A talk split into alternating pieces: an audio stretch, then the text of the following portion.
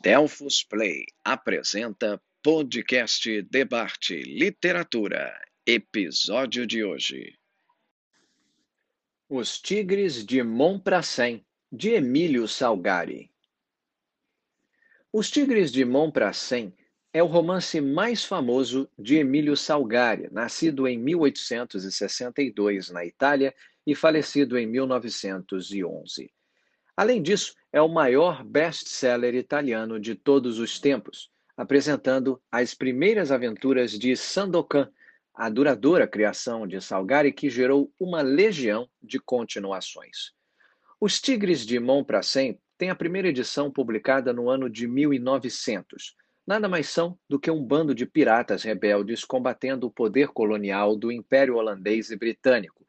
Eles são liderados por Sandokan, o idômito tigre da Malásia e o seu leal amigo Ianês de Gomera, um aventureiro e viajante português. Esse nome espanhol aí foi um erro do escritor. Depois de 12 anos derramando sangue e espalhando o terror pela Malásia, Sandokan atingiu o auge do poder.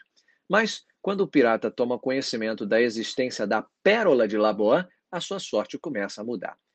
Na dúzia de romances que compõem a série de Sandokan, a pena de Salgari transformou o pirata sanguinário num guerreiro nobre, uma espécie de Robin Hood malaio, imbuindo seu personagem de fortes traços de idealismo, paixão e lealdade.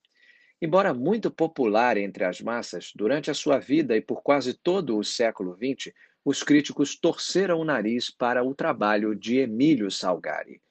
Foi apenas no final do século XX que os seus textos começaram a ser revisitados e retraduzidos, se tornando bem populares, sobretudo, claro, na própria Itália, Espanha e em partes da América Latina.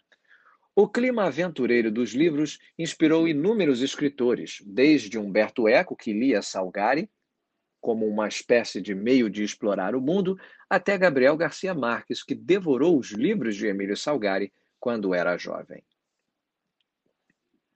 Esta é uma produção Delphos Play. Para maiores informações sobre nossos cursos, visite as redes sociais arroba Delphos Play.